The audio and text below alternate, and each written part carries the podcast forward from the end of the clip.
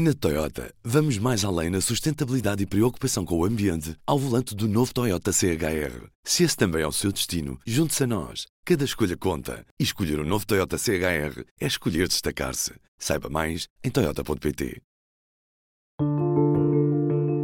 Esta sexta-feira, o Tribunal de Sintra decide sobre o primeiro caso de mutilação genital feminina que chegou ao julgamento em Portugal, onde esta prática tradicional nefasta é crime desde 2015. Neste P24, conversamos com Aula Tudjaló, uma jovem guineense que defendeu em dezembro no Isqueté uma tese de mestrado sobre políticas públicas em matéria de MGF nos últimos 20 anos em Portugal. Sente que as coisas estão a mudar? Está a acontecer mudanças, sim. Estou a sentir mudanças, sim, na verdade. Mas uma coisa é que agora as pessoas têm coragem de falar, mas só falam, mas não estão a falar tudo. É isso. Estão a mudar, está a ser mudada muitas coisas, mas ainda estão a fazer. Está a ver? Está lá um pouco de cada. e tu sentes muita diferença entre a Guiné e aqui Portugal? Está a mudar, mas ainda está lá. Então, por isso, essas também que estão aqui e continuam a fazer são uma das pessoas que ainda querem manter e sabem que está a mudar, mas também não querem deixar. É, é, essas fazem parte daquelas que não querem ver isso afundar. É, é muita sensibilização mesmo para isso acabar. A aula do Jaló, de 26 anos, entregou a tese de mestrado precisamente no dia em que começou o julgamento que hoje termina uma notícia com um grande peso simbólico. Aquilo deixou-me muito contente naquele dia e tive que pôr mesmo aquela parte logo aí na tese. Eu já estava pronta com a tese, então tinha mesmo que fazer aquilo, força de como é que eu estava. É o que eu disse na minha tese também. Eu, foi um, um desafio maior para mim. Então eu vejo, eu vejo aquilo como algo positivo. Deu mesmo coragem de estar aí a falar sobre a MGF, sabe? Se fosse uma coisa que é ah, uma, um caso que foi para tribunal, mas foi rejeitado, ou seja, foi arquivado, não sei. Ah, então eu deixo, não, não, não, não vale a pena estar aí a falar uma, de umas coisas que ninguém leva a sério. Como, por exemplo, a dizer, não, isso não é nada de português, não é nada, então eles é que sabem. Sabe? Então, mostra que o tribunal está tá a fazer também a parte deles, estão a colaborar.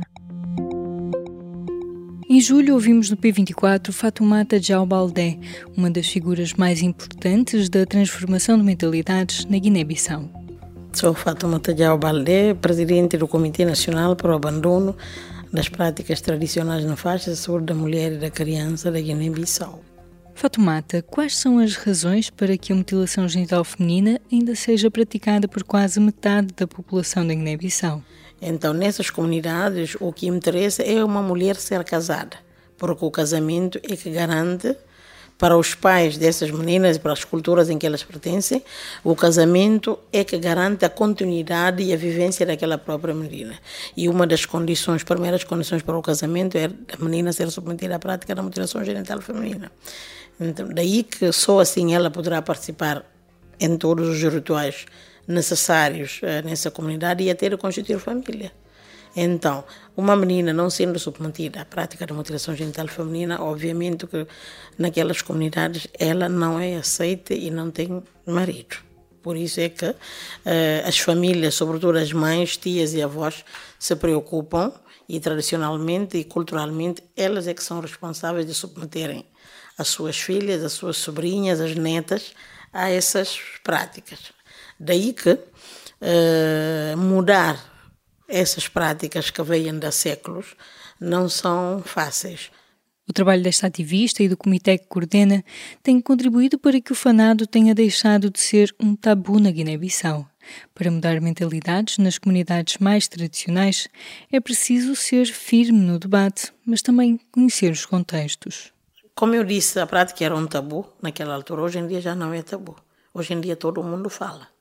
Em qualquer lugar, em qualquer sítio, quem quiser falar dessa prática pode falar sem, sem problemas, que não há ninguém a dizer-te que não podes, que não fazes isso, não faz. É verdade que tem que se respeitar aquelas comunidades que a praticam, porque eu continuo a acreditar que eu fui submetida à prática. A minha mãe me submeteu a essa prática. Acredito que ela não tinha noção das consequências dessa prática na minha saúde, porque senão eu não vejo nenhuma mulher a saber que essa prática vai fazer mal à minha filha e submeter a filha a essa prática. Acredito que essas mães não têm a noção das consequências dessa prática. Uh, e aquelas que têm não irão aceitar.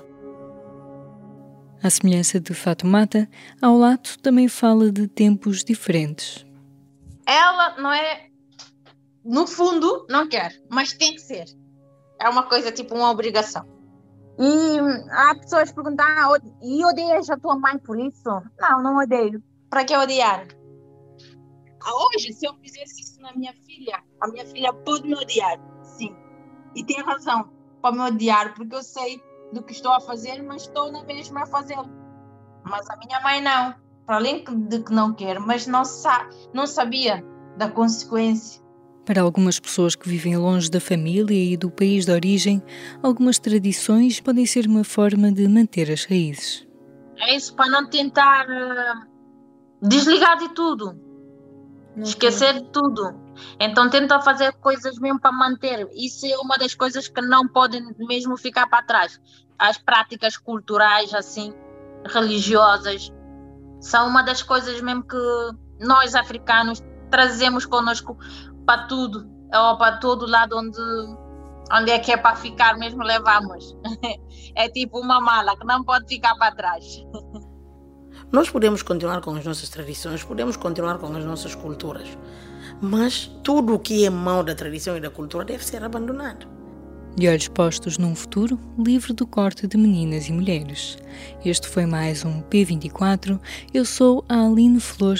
Desejo-lhes um bom fim de semana.